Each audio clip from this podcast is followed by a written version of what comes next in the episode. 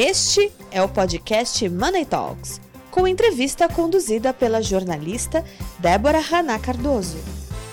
Patrocínio BTG Pactual. Olá, este é mais um Money Talks. Hoje estamos com o CEO da Cinerlog, o Rafael José Santana. Olá, Rafael, tudo bem? Olá, Débora, bom dia, tudo ótimo e você? Tudo ótimo. Rafael, antes de a gente falar sobre, enfim, tudo aquilo que a gente vai conversar hoje, eu quero já falar de Black Friday, porque está todo mundo ansioso, está todo mundo querendo saber quais são as promoções, o que vai acontecer, mas eu quero falar um pouco sobre o comportamento do consumidor. Uhum. Você acha que o consumidor de 2021 vai manter o comportamento de 2020, aquele do e-commerce, de buscar os melhores preços na internet, e as lojas físicas aí vão sofrer um pouco com isso? Como é que você enxerga? É, primeiro, Débora, acho que um ponto que eu gostaria de, de ressaltar aqui, né? É, acho que você ter estratégias diversificadas, né? Você diversificar a sua estratégia go-to-marketing é, através de lojas físicas e lojas online, né? O e-commerce, ela é hoje um, uma, uma estratégia base para qualquer negócio e para você ter o crescimento, porque hoje você tem distintos perfis de consumidor. Então, a Black Friday, ela sem dúvida vai impactar muito positivamente, é, mas eu acredito que ela impacte os, os dois contextos, né? a loja física e o próprio e-commerce. Se a gente analisar a pandemia, ela foi por uma ótica, teve os seus impactos não tão positivos, sabemos de tudo isso, mas ela também teve impactos muito positivos e trazendo para o nosso contexto né, de venda online, de e-commerce, ela foi muito positivo. Se a gente falar de mundo, as perspectivas de crescimento do e-commerce que estaria para a gente chegar daqui 10 anos, elas aconteceram em 90 dias. Ou seja, o consumidor que não estava online ou que era um consumidor pouco assíduo num ambiente, numa plataforma de compra online, ele realmente se tornou aí, né, ou seja, um novo hábito de compra e esse hábito é dentro de um contexto é, e-commerce. Se a gente trazer para o Brasil, é, as vendas de e-commerce representavam pré-pandemia 7% é, de toda a venda do varejo. Na pandemia, houve um pico de chegarmos a 21% das vendas é, via plataformas online, e hoje esse número está estabilizado em aproximadamente 16, 17%. Ou seja, nós crescemos aí quase 10 pontos percentuais de vendas online, ou seja, o consumidor ele aderiu a esse novo hábito. Se a gente compara isso com mercados mais maduros, esses mercados mais maduros também sofreram positivamente com a pandemia, mas não cresceram tão em pontos percentuais. O Brasil é, mais do que dobrou Outros mercados, como os Estados Unidos, que já é um mercado mais maduro, ele já tinha aí um uma 22% da venda varejo representada pelo e-commerce, e ele se estabilizou em 24, 25, ou seja, ele ganhou novos clientes na plataforma, mas o Brasil foi o mais expressivo nisso, o que é positivo para a gente. Falamos muita coisa boa que o Brasil se tornou aí por ser um mercado subdesenvolvido, um ambiente de negócios é, efervescente aí para o e-commerce. Mas a gente está falando também de um país que tem um contexto agora de inflação e alta de dólar e uhum. que as uhum. pessoas acabarão buscando o menor preço. Afinal, o frete vai se tornar talvez o lugar mais desconfortável para o consumidor. O que, que, o consumidor vai buscar? O frete grátis, o frete mais barato? O produto dos sonhos vai concorrer com o frete? Como é que vai ser isso? É, justamente, Débora, é, a gente está lidando com um contexto econômico com, com bastante incertezas e com os seus impactos por, como você disse, inflação, câmbio. É, aí é onde a gente tem uma oportunidade é, na venda e-commerce cross-border, né? É, que em mercados mais maduros, a venda e-commerce cross-border, ela já representa quase 30% da venda e-commerce. O Brasil ainda hoje está quase aí chegando em 10%, é a previsão para agora o fechamento do ano de 2021 e a Black Friday ela contribui para isso, mas se a gente olhar que a gente vai chegar, é, a gente trazer isso para um contexto de 30% de países maduros na venda cross-border, e aí eu vou fazer o paralelo né, com, com, com o meu comentário anterior. Brasileiro aderiu à internet. Hoje, 21%, né, quase, da, quase 20% das vendas acontecem num contexto é, online, via plataformas de e-commerce.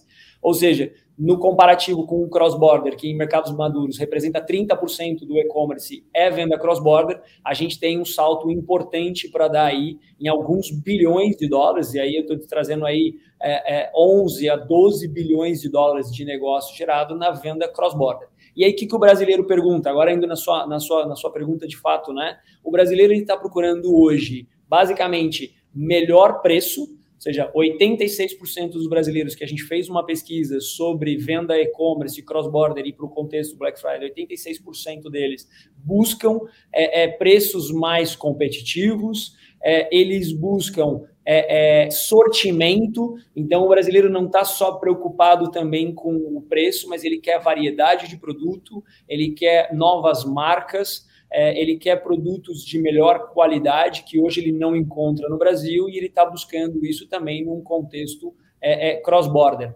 É, e, obviamente, o frete grátis é algo que está embutido ali, mas é, o brasileiro ele vai olhar a conta final ali, do quanto ele está pagando por esse produto. Então, hoje, num câmbio um pouco mais elevado, também abre oportunidades para é, é, sellers americanos, sellers é, chineses e europeus poderem vender cross-border em Brasil num modelo B2C, ou seja, door to door, que ele traz para o consumidor brasileiro um preço mais competitivo em alguns casos. Então, você tem aí distintos oportunidades, né? não só para as marcas nacionais, para marcas já nacionalizadas, mas você também tem uma oportunidade da venda cross-border, door-to-door, sendo comprado de um seller americano, um chinês, e você recebe na sua casa e você olha a conta final, onde frete grátis é uma das ações que os grandes marketplaces, e-commerces é, grandes estão fazendo, é atrativo, mas você também tem a questão dos impostos, né?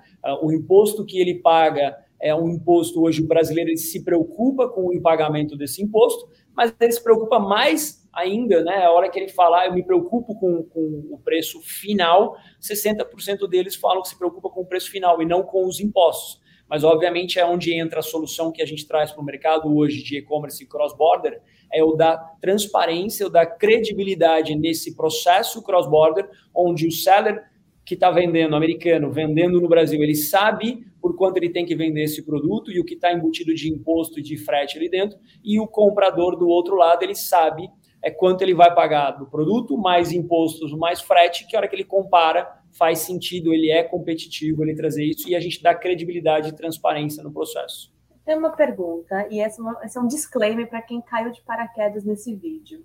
A gente está falando sobre e-commerce, Black Friday, cross-border. Eu sei que vocês da Cinelog são especialistas, mas para quem não está, quem chegou até aqui e está pensando, gente, mas o que é cross-border? Dá um passando para quem está assistindo e não está entendendo o que é aproveitar essa oportunidade. Meu Deus, o que é cross-border? Eu quero muito aproveitar. Claro. É, é, o que, que é cross-border? Né? A gente já vive num mundo globalizado aí de anos, né? Uh, isso já impacta a nossa vida como pessoa física, de poder ir e vir outros países, os negócios já se tornaram globalizados.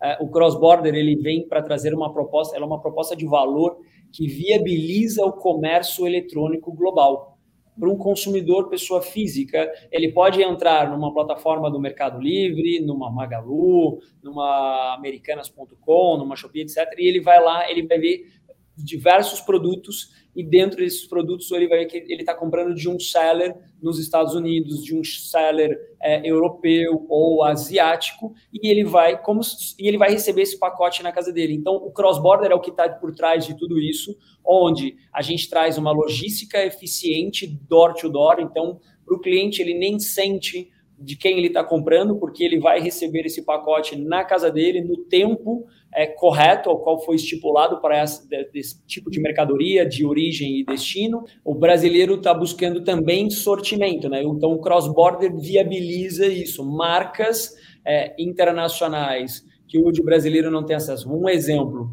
É, hoje, muitos brasileiros conhecem para é, suplementos, vitaminas da marca GNC americana. e a gente só consegue ter acesso a um produto da GNC viajando para os Estados Unidos e comprando. O que a Cinelog faz é justamente trazer a GNC para o Brasil, tendo a plataforma dela nacional brasileira plugada aos marketplaces que são de interesse da GNC e a gente viabiliza que a Débora entre nesse site, compre, esse produto vai viajar dos Estados Unidos até a casa da Débora é, num prazo de 15, 16 dias, obviamente vai depender uh, do que região do Brasil a Débora está. Então, isso é o cross-border, ou seja, a Cinelog ela viabiliza o comércio eletrônico global, ou seja, nós quebramos as barreiras do comércio eletrônico para a pessoa física, onde o preço era uma dúvida, é, o pagamento dos impostos era uma dúvida, o frete é, e o prazo de entrega era uma dúvida. A gente, com nossa tecnologia, mas obviamente pautada no nosso know-how logístico, tributário e alfandegário, a gente conseguiu juntar todos os entes da cadeia e viabilizar uma boa experiência de compra para a Débora de um item que sai desde os Estados Unidos e chega na casa dela. Rafael, então você está me dizendo que vocês da Cinelog, que são super especialistas em logística, que a Black Friday, mesmo com todos os problemas de inflação e dólar e tudo mais, é o dia de ouro do e-commerce e o brasileiro está comprando muito pela internet. Vocês têm esse, essa certeza de dizer para mim? O brasileiro compra muito pela internet? O brasileiro, como eu te disse, né, ele na pandemia, ele 7% das vendas eram via e-commerce. Hoje nós estamos num patamar de 16% falando especificamente Black Friday, né? A Black Friday de 2020 comparada com 2019, houve um crescimento aí de quase 22%, que elevou aí as vendas, né? É, é, isso falando Black Friday como um todo, a 7,7 bilhões isso de reais e tende a crescer a 10 bilhões de reais agora para essa Black Friday 2021. Isso falando de montante de venda Black Friday, tanto físico como é, online, vendas online. E o, o e-commerce vai participar dessa fatia em aproximadamente 21, 22%, e cross-border tende a ser aí seus um aumento de, de 8 para 15% em vendas cross-border no período da Black Friday. Como especialista em cross-border e logística e tudo mais que tem, tem por aí, o que, que, as, o que as empresas que querem aproveitar este dia de ouro do e-commerce e tudo mais, hum, devem fazer para captar o cliente e o que elas não devem fazer de jeito nenhum na Black Friday, que é um dia caótico do comércio. Bom, Débora, primeira coisa, acho que está mais do que provado, isso não é o Rafael ou a Cinelog ou a Débora dizendo, são os números, né? E é o consumidor, o comportamento do consumidor hoje dita esse movimento do mercado, que as empresas elas têm que estar online elas têm que ter o seu próprio e-commerce, elas têm que ter estar plugadas em marketplaces, ou seja, ela diversifica o canal de relacionamento e de venda com o cliente e cada uma tem as suas estratégias do tipo de produto, estratégia comercial que ela vai adotar ali. Ou seja, só Black Friday no físico não não é algo que hoje funciona, ou funciona, mas não vai te trazer o resultado que você espera e você ir para o online é algo que sim ou sim as empresas têm que adotar, elas têm que fazer. É, o adicional disso, né, que o brasileiro está buscando, é, de novo, como eu disse, o sortimento. É a venda, é comprar produtos via plataformas de sellers americanos, asiáticos. E aí, quando eu trago isso, 80% dos novos shoppers brasileiros hoje foram buscar duas coisas: é, novas marcas e produtos mais é, é, é, de sortimento de produto além do tema preço. Mas 80% deles disseram que eles estavam buscando por novas marcas e também por, por é, sortimento aí de produtos. Ou seja, é, a minha recomendação é tenha a sua estratégia online. Hoje já é algo é, é base para a estratégia comercial de qualquer empresa é, e caminhar para um processo de cross-border, seja de fora para dentro, seja marcas brasileiras. A gente hoje tem clientes brasileiros que vendem na Europa, vendem nos Estados Unidos e vendem na Ásia. Isso, hoje esse movimento está acontecendo, porque o produto brasileiro ele tem qualidade, ele é bem visto fora, e como você mesmo disse, no fator câmbio tem também as suas vantagens. Hoje você vender um produto brasileiro a um câmbio que hoje o real está desvalorizado, lá fora ele chega muito mais competitivo, ou você consegue até melhorar a saúde do seu negócio, porque você vai ter uma margem melhor. Então, o que fazer é tenha e-commerce, trabalhe estratégias digitais e foque no cross-border, porque o cliente hoje busca sortimento, novas marcas e preço competitivo, mas ele quer ter garantia de entrega é, e qualidade nessa entrega, né? E o que não fazer é deixar de estar fora do e-commerce e estar no cross-border. Obviamente, aqui falando de Black Friday, é um momento de altíssima demanda, sazonalidade super alta. Então, as empresas que se prepararam para esse período, começaram a se preparar é, no primeiro trimestre do ano, então ela já tinha toda a sua estratégia desenhada. Então, agora, quem desenhou a sua estratégia vai ter os seus resultados aí com relação a isso. Que eu só falo, fazer um movimento agora, num Black Friday, é, de qualquer mudança de estratégia é um pouco arriscado, mas é, é, importante você olhar o resultado da Black Friday e se preparar para a próxima Black Friday do ano que vem e começar, obviamente, isso já pós Black Friday para você ter tempo de preparar a sua estrutura, seu site, seu e-commerce, venda cross-border, entender o que o seu consumidor, o seu público procura e trazer é, é, esse tipo de esse sortimento, essa atender essa necessidade do cliente. Rafael, estamos caminhando para o final. Eu quero fazer uma última pergunta antes da nossa despedida, que é basicamente o que eu não te perguntei, que você gostaria de ter me respondido nessa entrevista. Bom, Débora, é, eu acho que as suas perguntas foram muito pertinentes e eu acho que a gente conseguiu aqui é, juntos trazer bastante é, informação e insight, tanto para a ótica do seller quanto para a ótica do buyer. Acho que o comentário que eu deixo aqui é, é baseado na minha experiência anterior, antes de, de assumir aqui como CEO da Cinelog, eu fui general manager do primeiro marketplace agro na América Latina. Eu startei a operação desse marketplace aqui no Brasil, é, onde o mercado brasileiro é o maior mercado agro a nível mundial. Então, o nível de exigência tanto do, do, do, produtor rural, que nesse caso é o seller, e da própria indústria, que é o, é, perdão, o produtor rural como buyer e a indústria como seller, ele é altíssimo por conta do, do, da posição do nível global que o Brasil está. É, e eu me recordo de uma pergunta que eu tive de um, um, CEO bastante respeitado na indústria, uma pessoa que eu admiro muito, a gente mantém super relação, é, hoje de amizade. Ele perguntou, Rafael, você acha que o produtor rural ele compra uma, uma colheitadeira, um trator online? E aí nós estamos falando de produtos de um milhão, um milhão e meio. É, eu disse para ele, não, ele não compra. E ele falou: Não, tá vendo, Rafael? Eu falei: Então, ele não compra porque não tem para vender online. Nunca ninguém colocou esse tipo de produto para ser vendido online. Obviamente que eu não estou sendo leviano em dizer que eu vou pôr online e ele vai comprar.